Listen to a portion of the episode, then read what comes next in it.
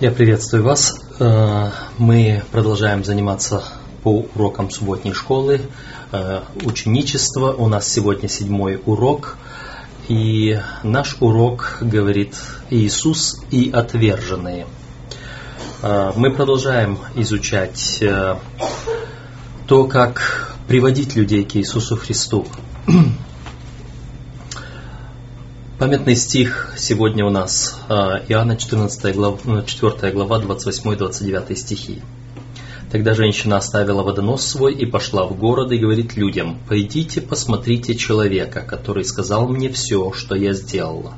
Не он ли Христос?» Это эпизод из э, встречи Иисуса Христа с э, женщиной из самарийского города Сихарь, в то время, когда ученики отошли в город за продуктами, Иисус встретился с этой женщиной, которая э, сама явилась образцом э, ученичества, образцом того, э, как Иисус сделал учеником ее, и она тут же пошла и привела за собой к Иисусу еще людей, жителей своего города образец того, как должны трудиться мы. Господь находит нас, мы находим других людей, а, которые а, идут за нами к Иисусу, и потом уже, а, как и эти люди говорили той женщине, говорят, не по твоим словам верим уже, но то, что видели и слышали, чтобы точно так же и те ученики, которые приходят к Господу эм, э, вслед за нами или по нашему преподаванию, по нашему учительству в данном случае, чтобы они точно так же уже обрели свой собственный опыт с Господом. Э, здесь э, мы говорим сегодня именно об отверженных. Иисус общается служит, эм, призывает людей, которые в этом мире э, находятся в более худшем положении, в те, которые отвергнуты обществом. В нашем обществе есть классы, есть касты, к сожалению. Э, даже тогда, когда мы говорим, что наше общество не классовое, даже в то советское время, когда эм, государство, по крайней мере, вело политику такую, что у нас нет классовых обществ, все равно э, люди делились на разные уровни, э, как тогда шутили белые и черные, вернее красные и черные. Э, тем не менее, вот здесь во вступлении дается некий пример – Молодая женщина, выросшая в ужасающих условиях, имеющая к 15 годам двух небрачных детей, сидела в тюрьме в ожидании суда. Она убила социального работника, который пришел, чтобы забрать ее ребенка. Этот малыш был единственным человеком, который, как она чувствовала, когда-либо любил ее. А, без матери, отца, мужа, родственника или даже друга, она в полном одиночестве взирала в безнадежное будущее – Однако благодаря посещению пастора эта потерявшая надежду молодая женщина узнала, что невзирая на все ошибки, на безвыходность ситуации, несмотря на то, что вырисовывалось на горизонте, Христос любит ее и прощает ее. Независимо от того, как относились к этой девушке общество, она открыла для себя вечную любовь Божью. Эта отверженная девушка обрела смысл и цель в своем Господе – чьи любовь и принятие приступали через все общественные нормы и обычаи. Вот э, такая, кажется, из ряда вон выходящая история. Э, не так много среди нас именно аж таких отверженных. А может быть мы просто их не замечаем а может быть мы их просто не знаем. В нашем уроке задаются вопросы о том, как мы относимся к тем группам отверженных людей, какие есть вокруг нас. Мы ведь тоже проходим мимо некоторых людей, не обращая на них внимания. Вот э, как вот эта молодая женщина, которая чувствовала себя ужасно одинокой и увидела только одно вот это вот маленькое существо, рожденное ею, которое любило ее. Как мы можем проявлять любовь к тем людям, которые, наверное, и не знают, что такое любовь? Эм, за воскресенье у нас э, подзаголовок «На дне». Общество устанавливает иерархию. Богатые или хорошо образованные люди обычно находятся на самом верху. Хорошие добросовестные граждане, обычные люди, чаще занимают среднюю ступень в социальной лестнице. И остаются те, которые обитают на самом дне. Такие люди, как проститутки, наркоманы, преступники, бездомные и прочие – во времена Христа в этот список также входили прокаженные и сборщики податей. Э, как бы там ни было, всегда есть группа тех людей, которые презираются всеми. Есть группа тех людей, мимо которых мы часто проходим. Вспоминается вот эта иллюстрация, возможно, кто-то ее слышал в какой-либо проповеди, в какой-либо истории – иллюстрация, когда проповедник э, пришел к церкви в одеянии бомжа. Грязный, оборванный, э, весь непричесанный, неумытый, небритый, вот полностью как бомж. И он стоял, надвинув шляпу на, на глаза, стоял прислонившись к воротам, к забору церкви. И в это время верующие проходили в церковь мимо него, не обращая на него внимания. А потом, когда он попытался зайти туда, вот такой грязный, оборванный, привратники попытались его как-то, может быть, остановить, не пропустить вот в такой грязной одежде, но когда он зашел, ему показали где-то место с краю, сзади, а он пошел прямо, прямо, прямо к кафедре. Его останавливают, вам туда нельзя, вы, это то святое место. Но он все-таки прошел, снял шляпу, и все увидели пастора и можете подумать о том, какая проповедь была в тот момент. А Христос? Как мы отнеслись бы, или как Христос отнесся бы к такой ситуации? А, вот эти, вот те, которые отвержены, вот те, которые находятся на самом дне, мимо которых мы привыкли проходить каждый день. Могут ли они прочувствовать от нас ту любовь, которую Господь дает нам, когда Он опустился на самое дно нашей жизни? Когда Он пришел как вот этот вот мы в прошлом уроке говорили о том, что он пришел как простой бедный человек – Сегодня мы говорим о том, что он э, опустился на самое дно нашего общества, пришел к тем людям, которые были отвержены. Вот эта история. История, от которой э, памятный стих, о которой памятный стих напомнил нам об этой женщине, которая вышла к колодцу набрать воды в то время, когда другие люди не идут, потому что она не могла идти туда вместе со всеми. Иисус пошел ей навстречу.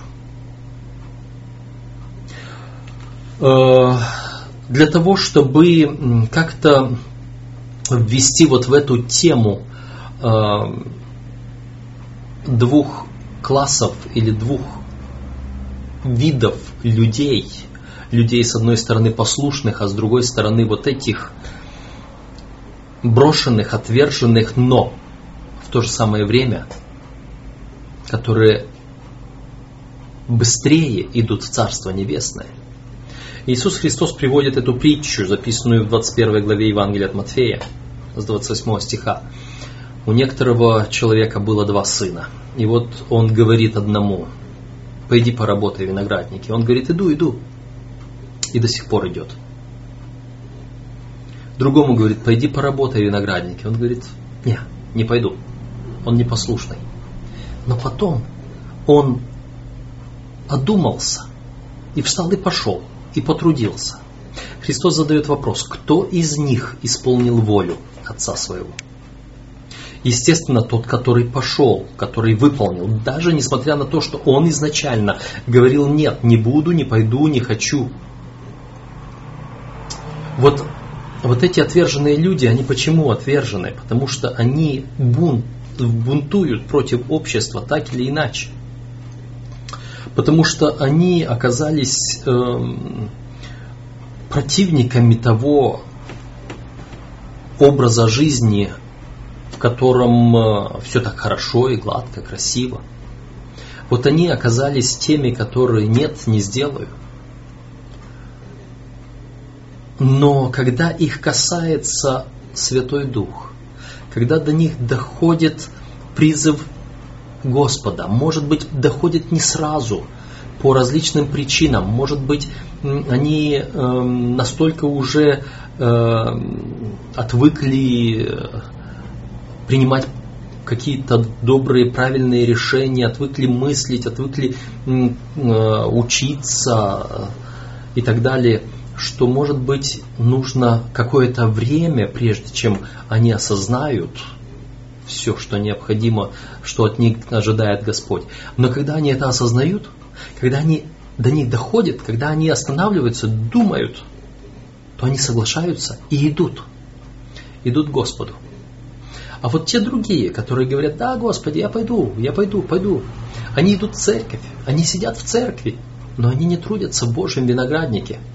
Потому что Божий виноградник это и наше сердце, это наши ближние, это все. Это люди, которые наполняют наши церкви, заканчивается богослужение, они уходят до следующего богослужения, до следующей субботы.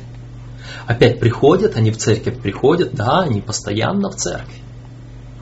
И все. И на этом закончилось. А те, которые, может быть, они просто не знают, что Господь ожидает их каждую неделю. Но если они придут в церковь, они загораются. И они начинают искать, жаждать служить Господу дальше. Вот, вот этих два сына. Следующая притча говорит о двух потерянных. Нет, там было три притчи.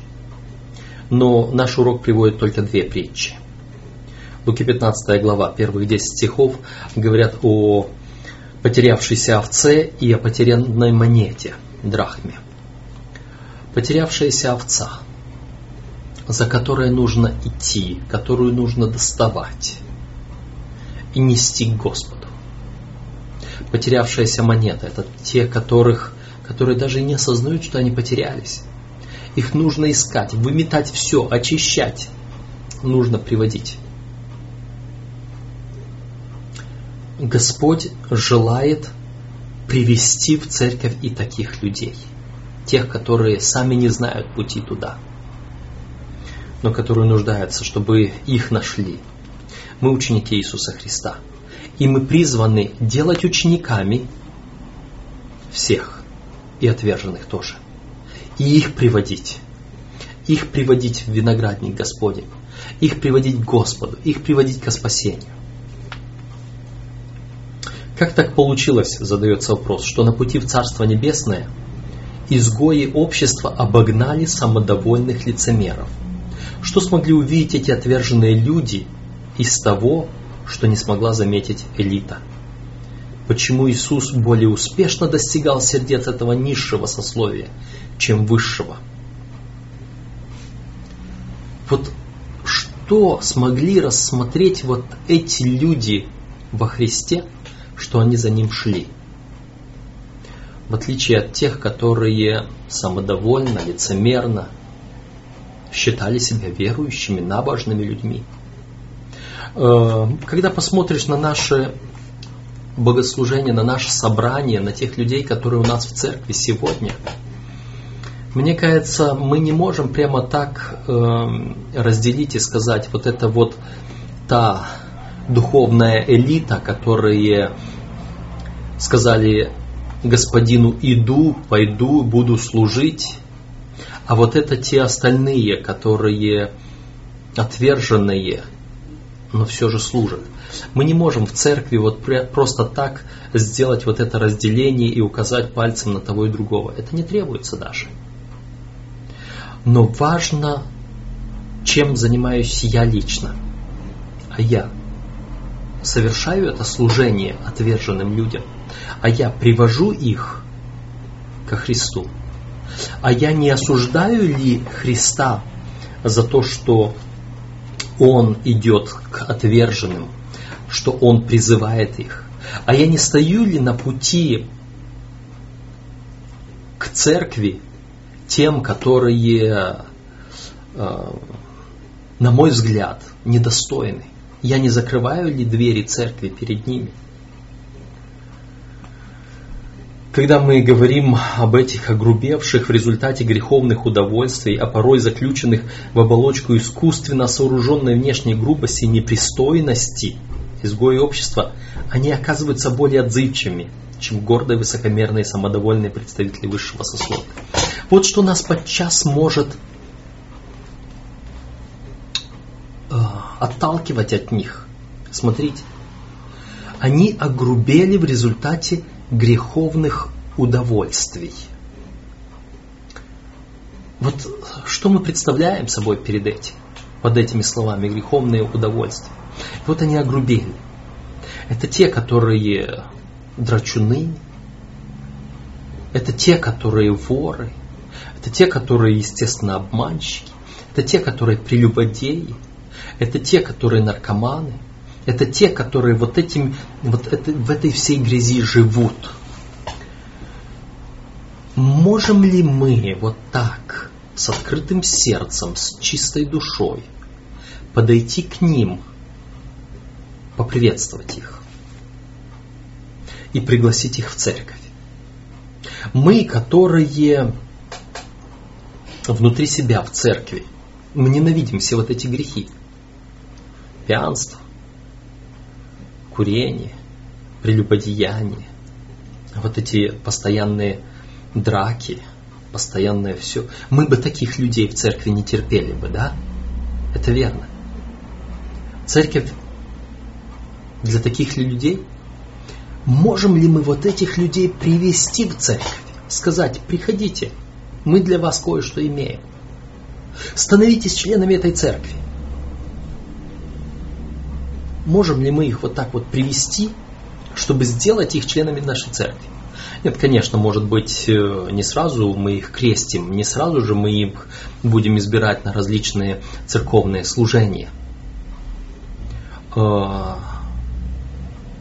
но подумайте только об этом, о том, что мы могли бы сейчас нашу церковь заполнить вот этими людьми, вот этими бомжами или вот этими, э, может быть, нельзя их назвать преступниками, они не увлечены еще ни в чем, но тем не менее вот те люди, которые, э, те молодые люди, э, которые в бандах своих собираются где-то, говорят грязные слова, общаются, для нас совершенно чуждо. Вот могли бы вы их в церковь привести? Часто за напускной дерзостью отверженных скрывается эмоциональная пустота, характеризуемая очень низкой самооценкой. Вот она проблема. Не внешняя оболочка, не вот эти их слова, которые как привыкли мы говорить, от этих слов уши вянут. То есть мы не, не привыкли, мы совсем в другом обществе живем. Войти вот в это общество, в нем находиться неприятно, потому что мы другие. А тем не менее, в этом обществе это самые нуждающиеся люди, которые не испытывали чувства любви к ним. Они чувствуют одиночество, пустоту, которую нужно чем-то заполнить.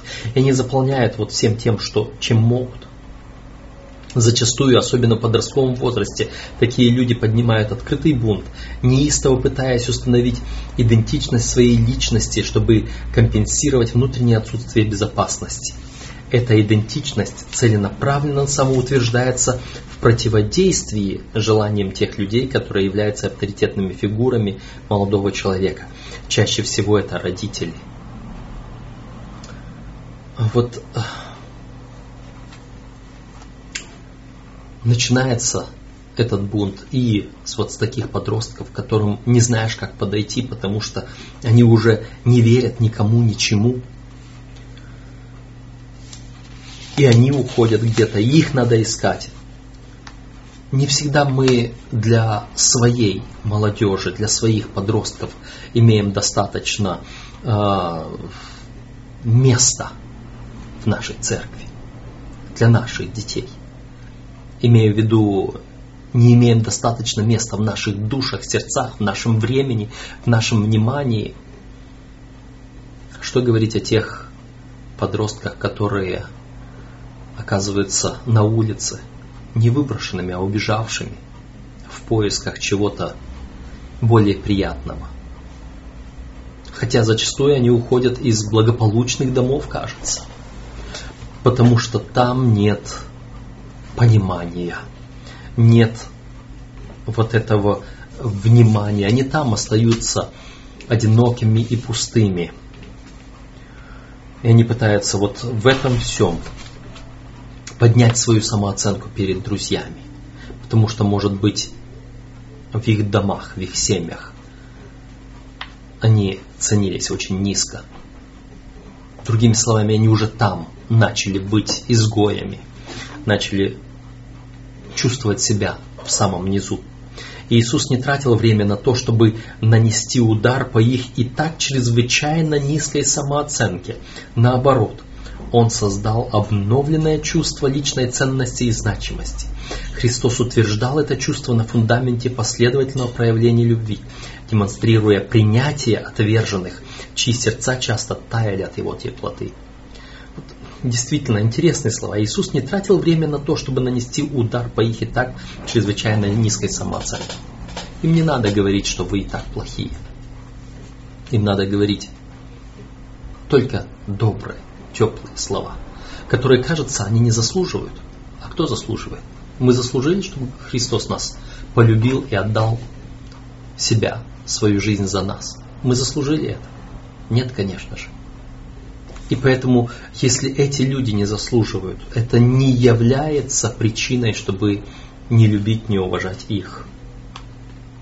Каково ваше личное отношение к людям, которые считаются в вашем обществе изгоями?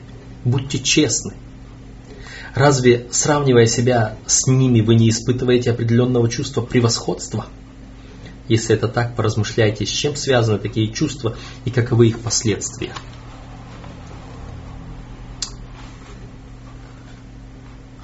разные чувства могут быть.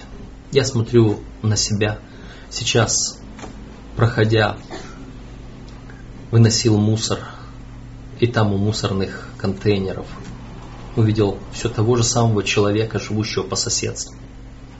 И если раньше я видел, как он роется там, в этих мусорных баках, в поисках какой-то вещи, которую можно, может быть, еще где-то перепродать, выменять или сдать в утиль, то сейчас я заметил, как он там, возле мусорного контейнера, доедал какие-то остатки пищи. Я подумал о том, что, наверное, я не очень хорошо знаком с ним. Хотя я с ним давно здороваюсь, общаюсь, разговариваю. Но, наверное, я недостаточно внимания уделял ему, чтобы восполнить его нужду. И это вызов. То, о чем я говорю сейчас, то, о чем я читаю, изучаю здесь, я понимаю, оно, э, оно относится и ко мне точно так же, как и к вам. Я знаю тех людей, которые посвящают много времени служению э, людям на улице. Э,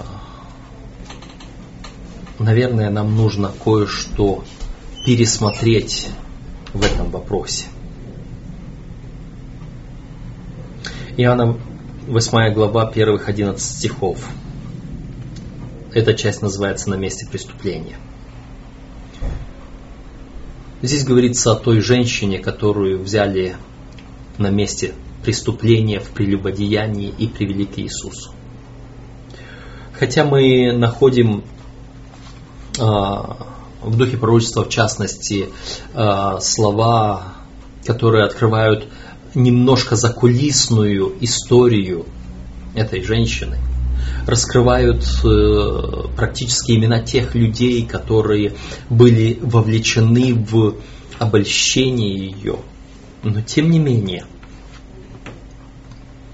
тем не менее, это женщина, которая опустилась так низко, том числе и по своей воле, потому что Библия говорит, неизвинителен ты человек – потому что Господь не допустит быть искушаемыми сверх сил, но в искушении даст и облегчение, чтобы мы могли перенести. И вот она здесь, приводит к Иисусу эту женщину, взятую в прелюбодеянии. Что предписывает в данном случае закон Моисея? И как относится, как относится к этому Иисус? Да, это был подвох – да, здесь э, иудеи подошли с целью осудить, потому что э, если он сейчас, э, если Иисус сейчас оправдает ее, значит он нарушает закон Моисеев, закон Божий. Если он осудит ее, а римляне не позволяли иудеям сейчас применять те законы. А, в свое время иудеи сказали Пилату, когда им было предложено, берите его, судите Иисуса Христа, судите э, по своему закону. А они говорили, нам не позволительно предавать человека смерти. То есть они уже были не свободны, они уже потеряли свою государственность, они потеряли э, свое право исполнять те законы Моисеевы, которые говорили о том, как поступать с согрешившими. Между прочим, маленькое лирическое отступление здесь. Эм, Иисус э, в Нагорной проповеди, 5 главе от Матфея, говорил о том, что ни одна черта, ни одна заповедь, ни одна буква не пройдет из закона Божьего, доколе не исполнится все – и вот, вот это те заповеди, которые говорили, довольно-таки большой э, объем, большая часть заповедей в законе Моисеевом, которые говорили, как поступать с преступниками, что тот или иной должен был быть наказан смертью, этот закон исполнился и прошел, потому что это был уголовный кодекс теократического государства Израиль. А сейчас, когда они уже были под римским владычеством, а, римское право, римские законы, римская власть перечеркнули, закрыли те законы. И они уже исполнились, потому что закончилось уже а, теократическое правление в Израиле. А, это образец того, какие законы, чтобы, как, как мы можем определить, какие законы действуют из Ветхого Завета, какие законы не действуют. Но возвращаемся обратно. Значит, здесь говорится о том, что э, вот эти иудеи, приведшие э, женщину, взятую в прелюбодеянии, они с провокацией пришли, с подвохом пришли э, к Иисусу, задавая этот вопрос. Но тем не менее, мы смотрим. Мы смотрим на то, как поступает Иисус.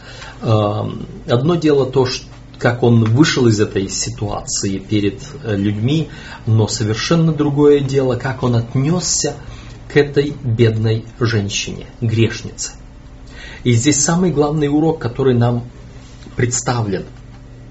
С одной стороны, с одной стороны, э, Иисус как будто бы выносит ей смертный приговор.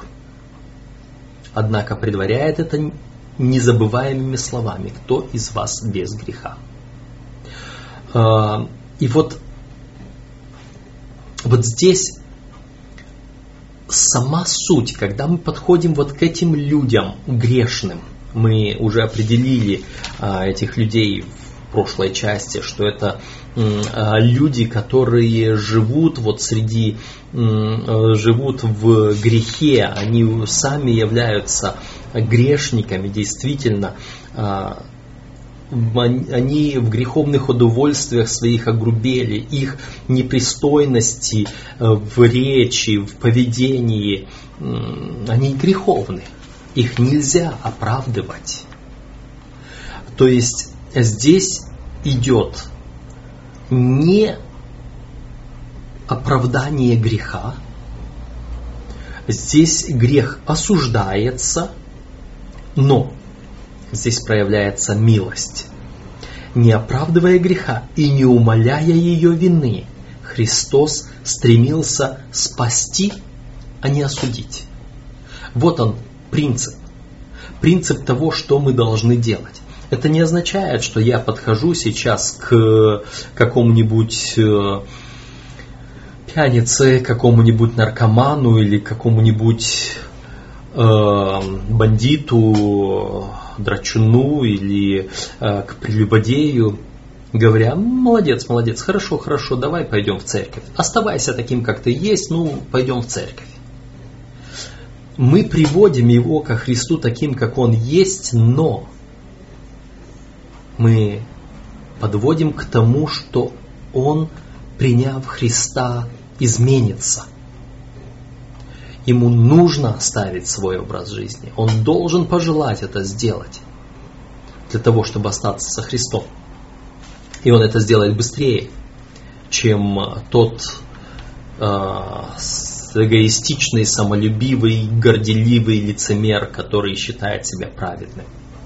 Он скорее, этот человек скорее осознает, что ему да, ему нужно э, поменять образ своей жизни – у нас э, сейчас вырисовывается еще одна группа тех людей, которые становятся или являются изгоями в обществе, но которые пытаются различными, различным образом, в том числе на, э, на государственном уровне, выйти, подняться наверх. Это э, группа, то, что называют ЛГБТ, э, то есть эм, это те нетрадиционной сексуальной ориентации, вот эти люди. И вот они придут к нам в церковь, что дальше? Вот придут эти люди в церковь, мы скажем им, оставайтесь такими, как вы есть? Или что мы скажем? Как одним, так и другим мы приводим пьяницу в церковь, но мы ему не скажем, продолжай пить, Здесь, может быть, э, стоит возвратиться к прошлому уроку после, значит, после того, как в прошлом уроке мой коллега немножечко поговорил о вине и как бы оправдывал употребление вина. Э, он после этого записал еще один видеоролик котором дал объяснение этому, как бы и богословское объяснение и так далее. Тем не менее, очень часто мы поступаем не так, как должны. А, в своем ответе этому человеку и на его видеоролик я высказал такие слова. А, есть адвентисты, которые настолько любят свинину, но они правильные, что они решили создать соевую свинину и с удовольствием ее поедают, и с удовольствием э, закусывают соевым беконом, и считают, что это вполне нормально, что они адвентисты, даже, даже не мясоеды. Едят соевое мясо, соевую свининку. Есть другие адвентисты, которые, они правильные адвентисты. Они на праздники хотят отпраздновать как следует, Рождество, допустим, другие праздники, с шампанским. Только нет, нет, не с настоящим, с безалкогольным шампанским. Все как у людей у них должно быть. И даже шампанское, только безалкогольное. Они праведники, они хорошие люди, правильные. А между делом, между праздниками они попьют безалкогольное пиво. Как и все люди. Но они не грешники. Э, другие будут продолжать пить кофе. Нет, не, не настоящий кофе, они независимые люди, они, они э, декаф, декофеиновые. То есть кофе без, кофе, без кофеина будут употреблять. Они правильные, они адвентисты. И вот точно так же и здесь. Итак, от свинины отказались вроде бы, но соевую свинину с удовольствием. От э, шампанского отказались, но безалкогольное шампанское с удовольствием. Э, пиво нельзя, но безалкогольное пиво с удовольствием. А здесь человек захотел сказать вообще, вы знаете, я настолько люблю это вино, что я попытаюсь найти оправдание в Библии, чтобы не меняться, что даже вообще я имею право быть в церкви и продолжать это вино пить. К сожалению, к сожалению, такое у нас иногда наблюдается. А, и вот кто-то хочет сказать, что и вот этих людей мы приводим в церковь и говорим, а зачем вам меняться? Чуть-чуть форму другую сделайте, и все. И все сойдет. Не надо свинину кушать, есть соевая свинина. Не надо шампанское пить, есть безалкогольное шампанское. Только чуть-чуть форму изменить. А чтобы поменяться полностью, нет. Вот этого не хочется. Скорее мы попытаемся доктрины поменять. Скорее мы попытаемся доказать, что там где-то по букве требуется по-другому понимать. Поднимем всякие оригинальные тексты и так далее. Бог призывает к перемене. И это самый-самый-самый важный момент. Бог призывает к перемене. Суть в том, что вот эти люди, они скорее осознают нужду в перемене и скорее готовы поменяться, чем красивые, одетые в костюмчик, выглаженные дорогими французскими духами, надушенные люди, сидящие в церкви, горделиво на передних рядах им менять нечего. Они соевую свининку кушают, они безалкогольное шампанское пьют. Но Господь, не оправдывая греха и не умоляя вины, стремится спасти, а не осудить. И я думаю, что вот это не осудить относится не столько к тому, что давайте мы не будем судить тех, которые соевую свинину кушают или которые безалкогольное вино пьют.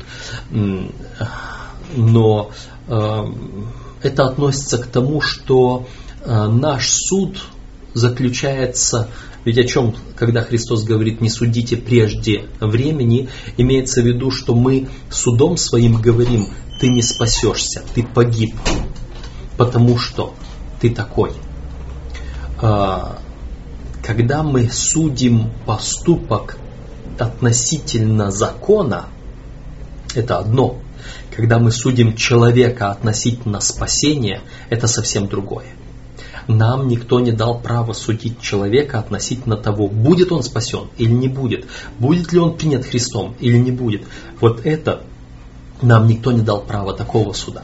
А вот суд относительно того, что вот это поведение, вот это действие не соответствует закону Божьему, вот этой конкретной заповеди, вот этому конкретному тексту Священного Писания, вот такой суд, он, это не суд, это эм, та оценка, которая дается. Более того, здесь он стремился спасти, а не осудить. Спасти – это как раз спасти вот от тех действий, от того образа жизни, от того состояния, в котором они находятся, от него спасти. Да, спасти от свининки, даже соевой, спасти от вина, даже безалкогольного, от пива, даже алкогольного, от кофе, даже без кофеина. От этого спасти надо человека. Спасти человека от э, э, тех плохих слов, которые он говорит, от тех плохих действий, которые он делает, от тех э, плохих привычек, которые он имеет, от них надо спасти человека. Но спасти каким образом? В церкви. Не пытаясь вот там ему сказать, ты сначала пойди, исправься, ты сначала стань лучше вон там, а потом я к тебе приду со своей вестью спасения. Нет. Взять, привести его, посадить его в нашей церкви на стул, спасти его здесь, а потом, приведя ко Христу преобразованного, окрестить и сделать его членом нашей церкви. Итак, э, Иисус показывает отношение вот к этим изгоям. Оно должно быть правильно, не оправдывая греха, не умаляя вины такого человека. Спасаем, показываем, вот это ты должен оставить, вот это ты должен оставить, вот это ты должен принять, вот это ты должен принять. И тогда ты будешь спасен. Не осуждая, не говоря, что ты погиб, ты погиб, ты погиб.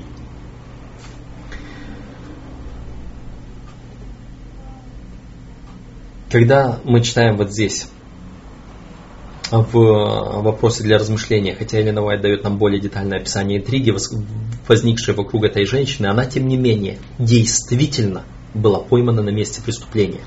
Запланированная интрига вождей не меняет этого факта. Но женщина все равно была прощена – как нам научиться проявлять милость даже к виновным, но при этом не умолять совершенный грех. Вот это суть. Вот это важно, чтобы мы сумели увидеть разницу между одним и другим. Чтобы мы сумели человека возвысить, поднять, простить, не умоляя его вины не умаляя его проступка. И в то же самое время поднять его и привести ко Христу, к Спасителю. Уничиженный из уничиженных. Матфея, вернее Марка, 5 глава, 1 20 стихов. Здесь Христос приходит в страну Гадаринскую, там, возле, в районе Десятиградия, вот этих десяти городов, которые были за Иорданом, там он находит вот этого человека, бесноватого, живущего в гробах. Это, наверное, самое низкое, самое опустошенное состояние. Он бездомный, он больной, психически, и вот он еще заполнен всеми этими бесами. Кто-то мог бы э, сказать, что это полностью психически больной человек. Однако те свиньи и то, что произошло с ними, показывают, что нет, это был действительно бесноватый человек. И вот здесь Христос его очищает и освобождает. Христос не боится идти навстречу с этим человеком, общаться с ним и поднимать его. И даже он сделал его, кажется, учеником, но не позволил следовать за собой. Он не сказал, как в других случаях, что ты молчи, не говори никому. В этом случае он не позволил идти за собой, но сказал, пойди, пойди в свой город и расскажи, что произошло. Он сразу делает его э, учителем он, чтобы он уже начинал других учить, хотя сам он очень мало знает. Это интересный момент. Это интересный момент. Как мы можем вот этих людей, опустившихся очень низко, как мы можем их привести ко Христу? есть один очень важный принцип. Уча других, учимся сами. Это самый-самый лучший принцип обучения. Уча других, учимся сами. Если я хочу чему-то научиться, мне стоит начать это преподавать другому. И тогда я, объясняя ему, услышу вопросы, которые, на которые попытаюсь найти ответ, найду, узнаю, объясняя, опять это укрепляю в самом себе, и я буду знать этот предмет лучше, во много раз лучше, чем тот, которому я преподаю. Теперь, вот мы приводим вот этих людей. Каким образом их укрепить в, во Христе, каким образом дать им опыт веры, опыт общения, и как через них достичь других. Пошлите их благовествовать. Пусть то небольшое, что они узнали от вас, передадут другим дальше. Их вера будет укрепляться, у них будет опыт. И они легче приведут других людей, чем это сделаете вы. Потому что они из своего сословия. Это то же самое, что Христос, став человеком, легче достиг нас, людей, чем если бы Он послал ангелов трудиться с нами люди, мы можем легче достичь людей, чем если ангелы будут трудиться над нами. Итак, вот этот человек, он сразу же стал, мы говорим об ученичестве, он сразу сам научился и стал учить других. Мы, научившись от Христа, чтобы мы продолжали жить, мы должны учить других. И учить других, учить других. Вот вот этот человек в таком низком состоянии, он не был проигнорирован Христом. Вот здесь сказано, главное для нас в этой истории то, что никто, независимо от своего ужасного состояния, даже от одержимости, от сумасшествия, от наркомании или еще от чего-либо другого, не должен быть игнорируем нами – Конечно, в некоторых случаях необходима профессиональная помощь, которую по возможности нужно оказать. Но никого не нужно игнорировать. Помните, Христос говорил, пойдите по изгородям, по улицам, по полям, собирайте людей, каждому свидетельствуйте, всех зовите, чтобы наполнился дом. Всех, никого не проходите мимо. Здесь написано так. С нашей точки зрения все может выглядеть плохо, но для Бога каждый человек представляет собой безмерную ценность. Если бы не крест, все мы были бы безнадежны. Нам кажется, что я лучше, чем вот тот человек. Но если бы не крест, если бы не Христос на Голгофе, я был бы таким же безнадежным, как и эти люди. Поэтому я стою не выше их. Я не из другой касты. Я такой же грешник. Только я на пять минут раньше ко Христу пришел. И вот теперь я уже что-то знаю. Я должен идти и привести этих людей ко Христу. И поэтому, как только я привел этого человека ко Христу, я ему говорю, ты не, не стал лучше, чем они. Ты просто на пять минут раньше ко Христу пришел. И поэтому ты, придя ко Христу, узнав ему, от Него что-то, пойди назад и продолжай говорить, продолжай приводить людей. А, и вот здесь подумайте о ком-либо из ваших знакомых, кто находится действительно в плохом состоянии. Это может касаться умственной, духовной или физической сферы.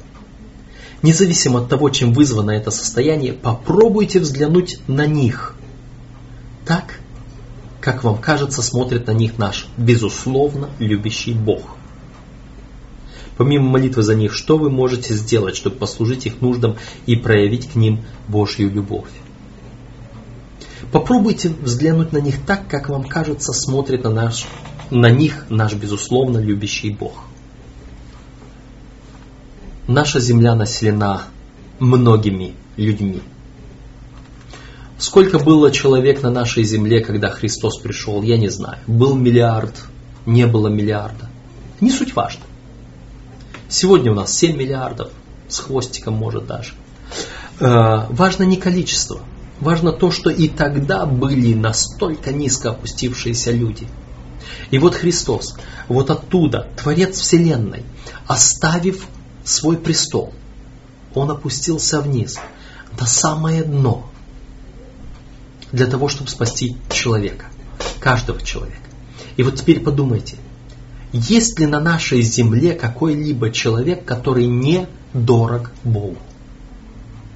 Есть ли какой-либо человек, на которого Господь не смотрит с любовью и с желанием поднять его, спасти его? И вот теперь опять этот вопрос.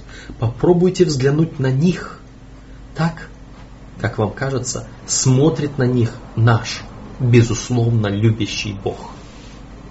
Никто из нас не сделал ничего такого, чтобы заслужить любовь Бога. Бог любит нас безусловно. Никаких условий с нашей стороны. Он нас любит. Теперь, должны ли мы ставить какие-то условия для того, чтобы любить вот тех отверженных? Мы опять возвращаемся к этой женщине у колодца.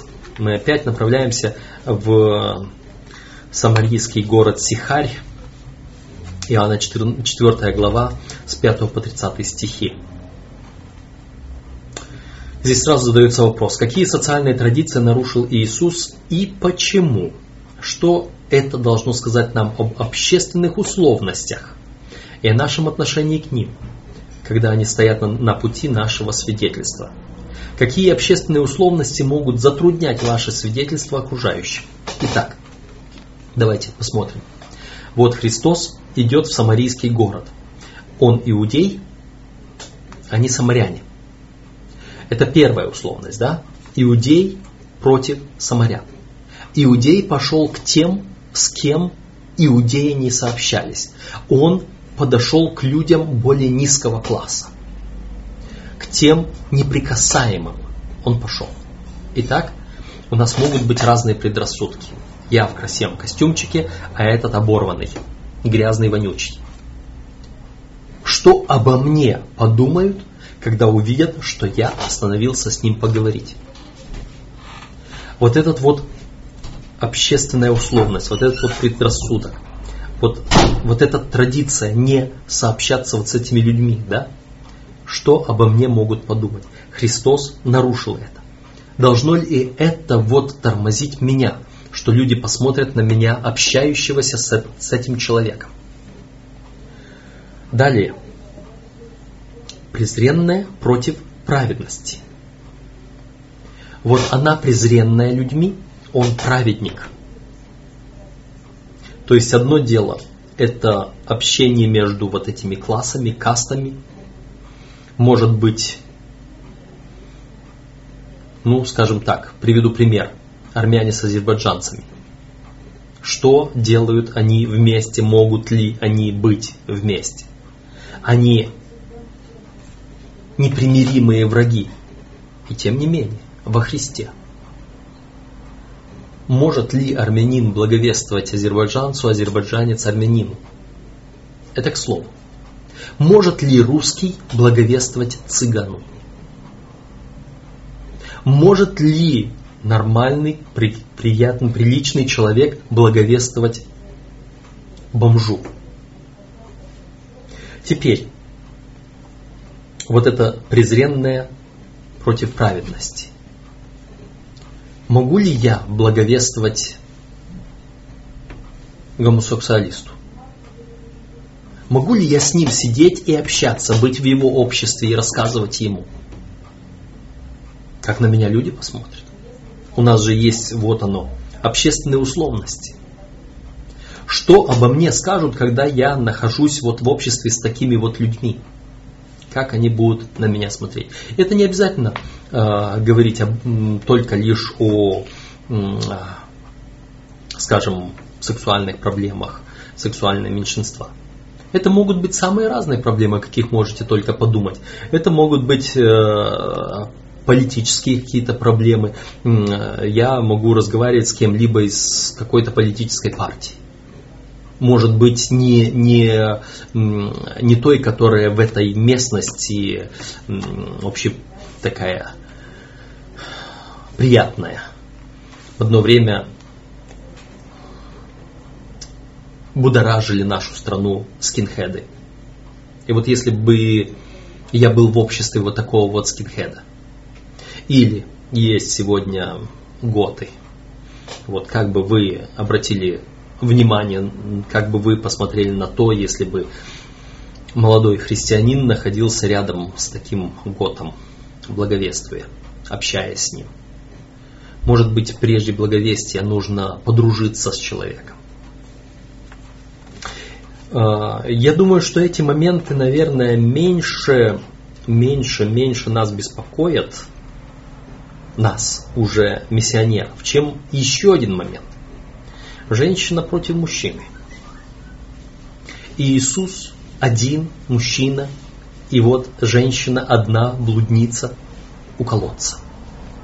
Где-то за городом, там, где их не видят. Один на один. У нас сегодня есть Эм, много этих предвзятостей. Да, они не на, на, они не на пустом месте созданы. Мужчина с женщиной один на один. Э, очень много сомнительного, подозрительного, и много искушений, и много всего. Э, не рекомендуется чтобы мужчина благовествовал женщине или женщина благовествовала мужчине. Потому что зачастую подспудно за этим благовестием другой, другая сторона усматривает какие-то другие плотские, может быть даже и безнравственные какие-то предпосылки. Они могут просто думать. А если они не думают, то кто-то о них может думать. Об этом это нужно иметь в виду. Я не хочу сказать, что э, это пустой разговор, пустая, может быть, э, пустая вот эта общественная условность. Но неужели я оставлю человека погибать только потому, что я оказываюсь вот в такой вот ситуации? Э, вспоминается мне два примера. Я разговаривал с одним э,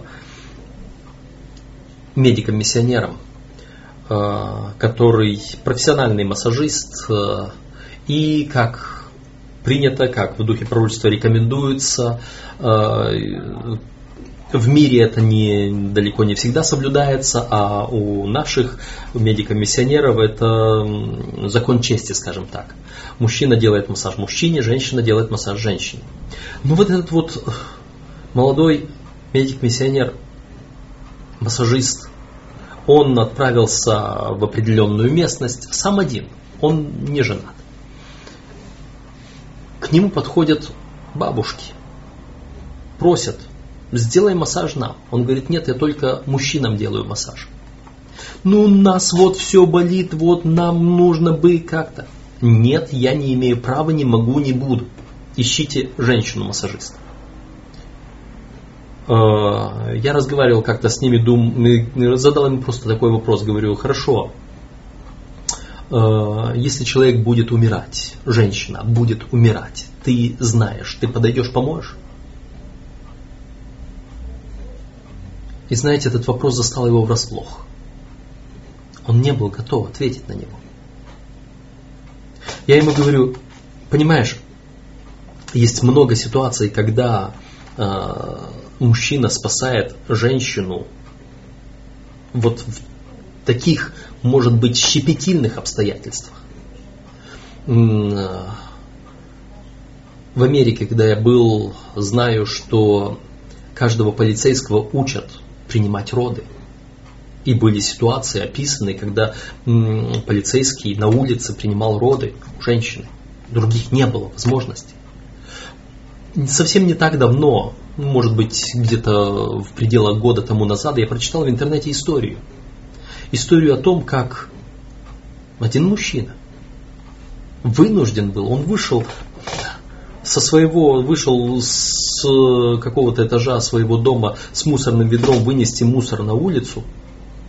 И когда он возвращался в подъезде, Здесь вот на лестничной площадке, на, лестнич, на лестнице буквально женщина не, не успевала дойти до, до больницы, у нее начались роды. И она тут же, она стала его, им руководить, сделай что-нибудь, помоги, и все. Он говорил о том, что он даже в, этих, в этом э, шоковом состоянии, да, он помог. В этом шоковом состоянии он даже ведро со, своего, со своей руки с локтя не снял. Вот с этим грязным мусорным ведром он все вот это сделал. И благо успел в это время, э, пока подъехала скорая помощь, он все это сделал. А если бы он задался вопросом, я мужчина, ты женщина, не, не, нет, ты что, да нет. Другой случай. Это случилось э, во время того землетрясения, которое пару лет назад было в Турции. Э, кто-то из э, европейцев, работающих там на завалах, в том числе спас и одну женщину, вытащил из-под завалов. После этого муж этой женщины, она была мусульманка, муж этой женщины набросился на этого спасателя и хотел его убить по одной причине. Он говорил, ты увидел наготу моей жены. Ты не имеешь права жить по закону. Еле спасли этого человека от того мужчины. Так что нужно было оставить ее, пусть умирает? Только потому, что вот он мужчина, не может прикоснуться? Я понимаю многие ситуации. Я очень хорошо понимаю. Много раз мне приходилось тоже э, выбирать между вот этими условностями. Э, один из методов моего благовестия это когда я еду на машине и вижу еще многих людей, которые на обочине стоят, как говорится, голосуют, хотят, чтобы э, их подвести куда-то. Я подвожу всякий раз, когда есть возможность, потому что это очень хороший метод благовестия, когда человек садится к тебе в машину, ты с ним едешь, и он вынужден слушать. И ты ему рассказываешь, ты ему протягиваешь газету, ты ему протягиваешь книгу, которая есть в машине для этой цели специально. Благовествуешь. Неоднократно я подвозил женщин. В то же самое время я знаю других людей – одного пастора в частности, который принципиально никогда не подвезет женщину, если в салоне нету его жены. Даже если в салоне будет другой мужчина, он принципиально никогда не подвезет женщину.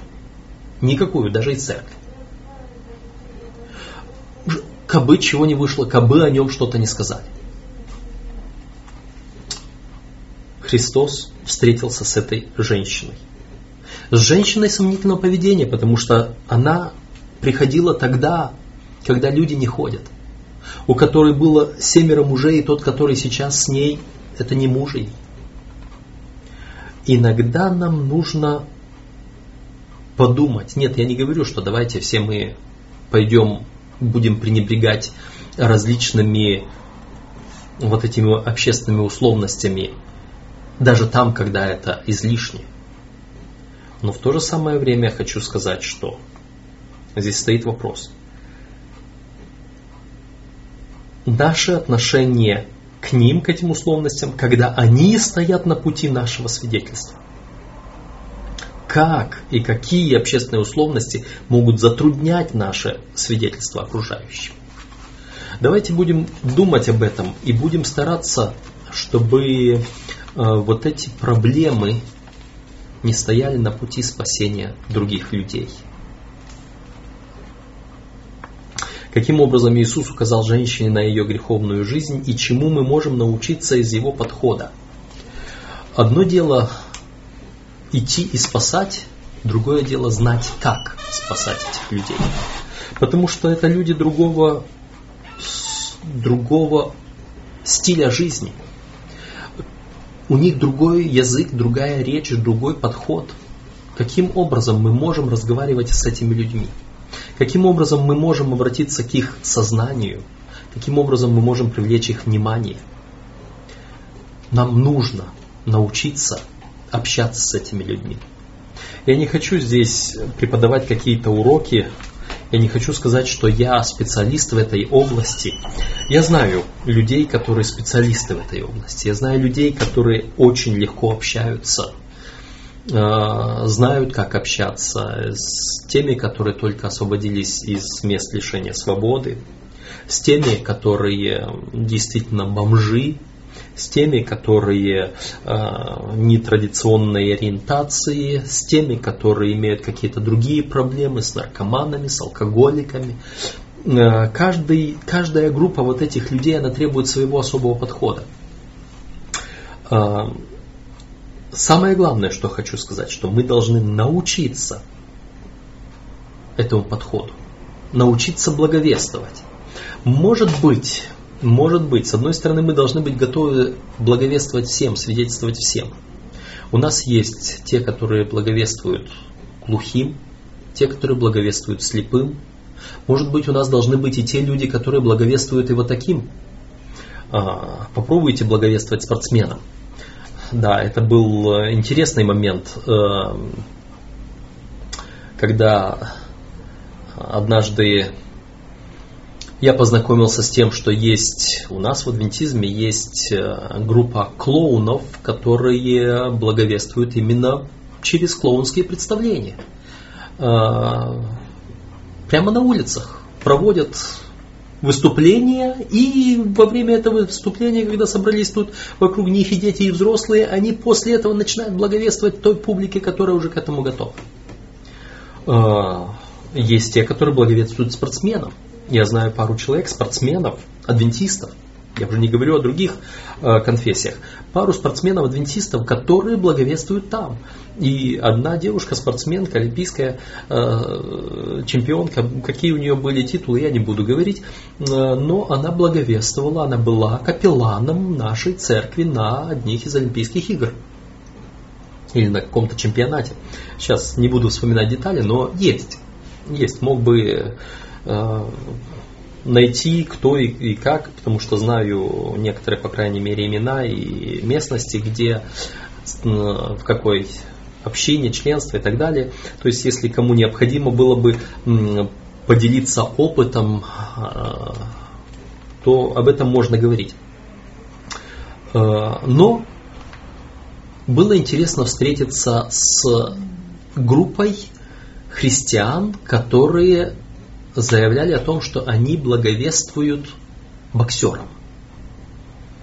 И они как-то мне написали по электронной почте, обратились, э, была необходимость пообщаться на эту тему. И вот они представили себя. Мы боксеры-евангелисты. И они сказали так. Вот эта группа людей, боксеров, э, они особые люди, потому что из-за вот этих частых ударов в голову у них уже по-другому мышление действует. И они говорят, и мы потому благовествуем следующим образом. Им невозможно ничего не сказать, прежде чем, если ты его не победишь. И он говорит, мы сначала вводим его в нокаут, а потом начинаем ему говорить. И тогда он слушает. Э, вы знаете, для меня это был очень странный метод благовестия. Я вообще, я с ним не согласился. Тем не менее, я могу не соглашаться, но если люди таким образом могут остановить человека э, и привести его ко Христу, кто я, чтобы судить? Апостол Иода говорит, э, к одним будьте милостивы с рассмотрением, а других страхом спасайте, гнушаясь даже одежду их. Э, вот это вот страхом спасайте, я не знаю, ведь люди кулаком спасали, крестовые походы, как э, князь Владимир крестил Русь огнем и мечом. Э, может быть и это метод спасения, я не знаю, я не стал бы, я не стал бы оправдывать эти методы э, спасения кулаком, огнем и мечом. Тем не менее, вопрос здесь. Чему мы можем научиться из его подхода? Самое главное, чему я хочу сказать, чтобы мы научились, что каждому, каждому виду людей, каждому классу людей свой подход необходим, и нам это нужно знать. Э, и вот э, мы смотрим, да, здесь еще один пункт. Несмотря на то, что женщина находилась под глубоким впечатлением от слова Иисуса, что она, что она сказала в своем свидетельстве, указывая на то, в своем свидетельстве, указывающее на то, что она по-прежнему имела вопрос относительно личности Иисуса. Какой вывод мы можем сделать из этого относительно проявления терпения в труде благовестия? Мы вспоминаем, вот эта женщина, э, Христос подошел к ней и сказал, вот приведи мужа своего. Мужа нет тут. И из этого диалога она говорит, да, я вижу, ты пророк, а ну теперь скажи мне на мой духовный вопрос ответь, где поклоняться и так далее. После того, когда Иисус все это сказал, а, она говорит, да, я знаю, когда придет Мессия. Христос говорит, Мессия пришел. И Он с тобою здесь, и Он говорит о тебе. Э, говорит с тобою. Вот тут постепенное вот это вот осознание подходит к ней, и тогда она только бросает все, бежит и приводит людей из города. И еще в этом диалоге она говорит, пойдите, кажется, я нашла, кажется, но вы убедитесь сами. Может быть, еще не полностью, может быть, еще не все. Наше духовное возрастание постепенно. И да, что это говорит нам? Какой вывод мы должны сделать? О проявлении терпения в труде благовестия. Мы благовествуем. И эти люди могут еще долго не понимать, что в церковь мы ходим еженедельно. Эти люди могут еще долго не понимать, что в субботу мы ничего не покупаем. У нас сестричка, которая уже больше полугода с нами, посещает нашу церковь. И вот как-то она приезжала на мотороллере, на своем, но в какой-то момент он сломался. Мы едем в субботу после богослужения, я завожу ее домой. Она говорит, так может быть мы вот здесь вот тут продаются рядом э, запчасти к мотороллеру, а мне нужно колесо купить. Может быть сейчас по пути мы бы остановились и купили бы. Вот вот такой момент. Я тогда думаю, неужели я с ней не разговаривал на тему о субботе? Кажется, говорил неоднократно. И мне пришлось еще раз вежливо, спокойно, ненавязчиво сказать, да, можно, можно, ну, может быть, мы приедем как-то в следующий раз. Мы по субботам не занимаемся этими делами, так что, может быть, давайте завтра я заеду за вами, и мы пойдем и купим. То есть мы должны быть терпеливыми к различным вот этим моментам. Мы должны понимать, что человек не сходу может уловить, не сходу может привыкнуть, не сходу может... Мы должны помнить о том, что многим людям нужно медленно, шаг за шагом приходить к истине. Мытари и грешники. Матфея 9 глава с 9 по 13 стихи описано призвание мытаря Матфея, начальника мытаря. И сразу после этого написано, что э, после призвания они пришли в дом, и в этот дом собрались другие мытари. Готовы ли вы, спас, будучи, вот когда вы спасли одного, ну как спасли, может быть просто пригласили, подружились с одним бомжом, готовы ли вы после этого увидеть у себя в доме много бомжей. Готовы ли вы, что один приведет за собой множество? А, будьте готовы к этому, потому что они могут прийти. И что тогда будут говорить? Иисус Христос сказал, нездоровые имеют нужду во враче, но больные. Я пришел призвать не праведников к спасению, но грешников к покаянию. Хотя и те, которые праведниками себя зовут, они нуждаются в покаянии не меньше, чем эти грешники. Тем не менее, когда мы трудимся с такими людьми, э, нам нужно быть готовыми к тому, что нас не поймут. Нам нужно быть готовыми к трудностям, которые за этим последуют. Нам нужно быть готовыми к осуждениям со стороны.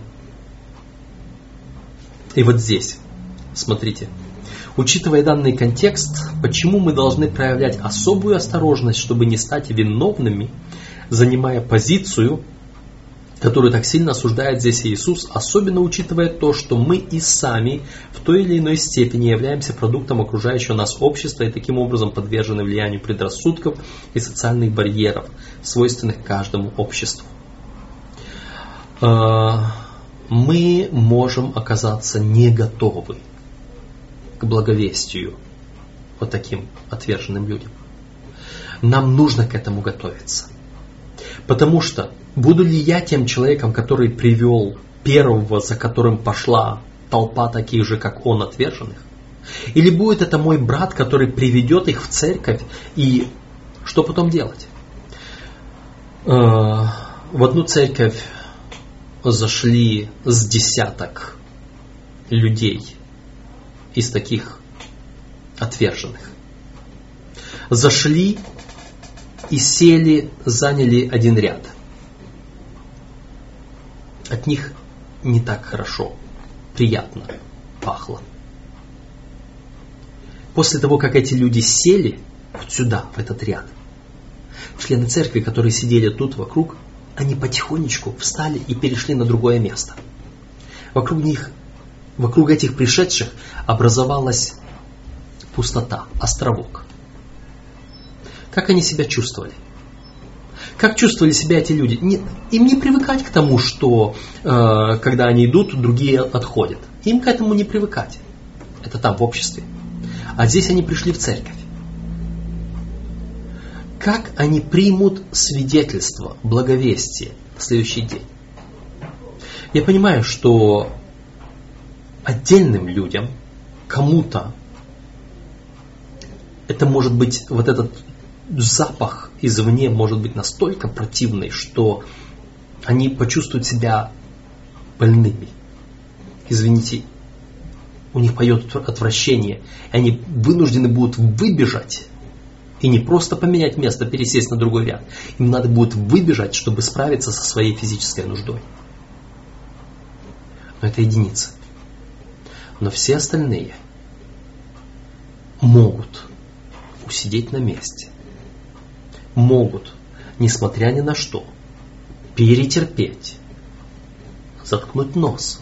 Нет, невидимо, не пальцами, но сидя. И даже улыбаться, и даже вежливо разговаривать с этими людьми, и даже протянуть им Библию, и даже протянуть им псалмы, петь, общаться с ними, пожать им руку, похлопать их по плечу, обнять. Нужно. Нужно. Почему нужно? Потому что это, эти люди по вот этому нашему отношению сделают потом вывод, стоит им сюда приходить или не стоит. Таков Христос или не таков? Они смотрят на нас и видят Христа. Являюсь ли я отражением Христа? Э, готов ли я к тому, что завтра какой-то мой ближний, пастор – или рядовой член церкви приведет в церковь десяток бомжей, дурно пахнущих. Готов ли я? Подумайте. Готов ли я просто обнять этого человека? Да нет. Достаточно просто за руку с ним поздороваться. За руку, за его, может быть, даже немытую три дня руку. Какой три дня, три недели? Готов ли я? Я вспоминаю одного пастора. Я с ним хорошо лично знаком. Он был пастором в цыганской церкви. И произошел этот случай. Такой случай, который о нем рассказывают многие. Этот случай был с этим моим хорошим другом пастором. Он, будучи назначенный в эту церковь, пасторствовать, пришел посещать членов церкви. И вот он вошел в одну церковь, то есть в один дом. Цыганская семья, О, пастор, рады мы тебя видеть в нашем доме. Заходи, заходи, заходи. Проходи. Провели его в дом грязный. Ну, знаете, какое наше понимание? Цыганский. Там все, на куче. Садись, будешь обедать с нами. За стол. Накрывай, жена, стол. Накрыли. Посуда. На этой посуде остатки старой пищи, засохшие.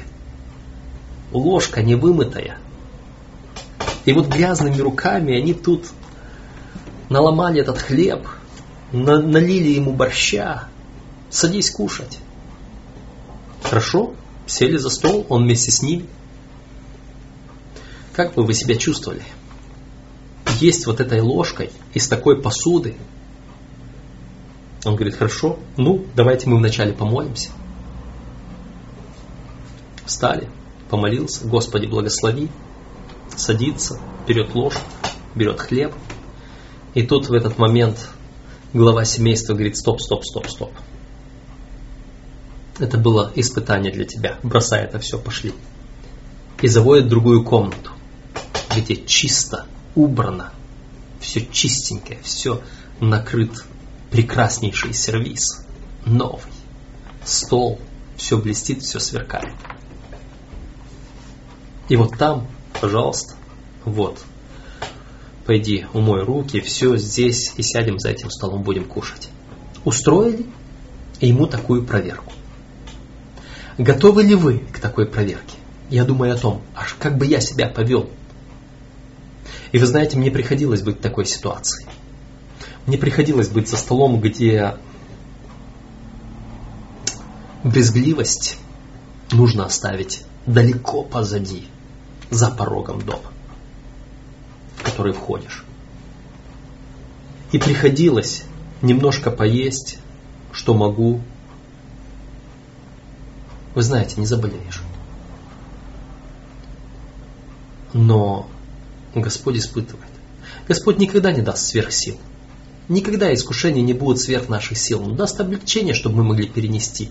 Но будьте готовы, чтобы вы стали свидетелем Иисуса Христа для этих людей. Они нуждаются. Они нуждаются в этом. И мы должны быть готовы.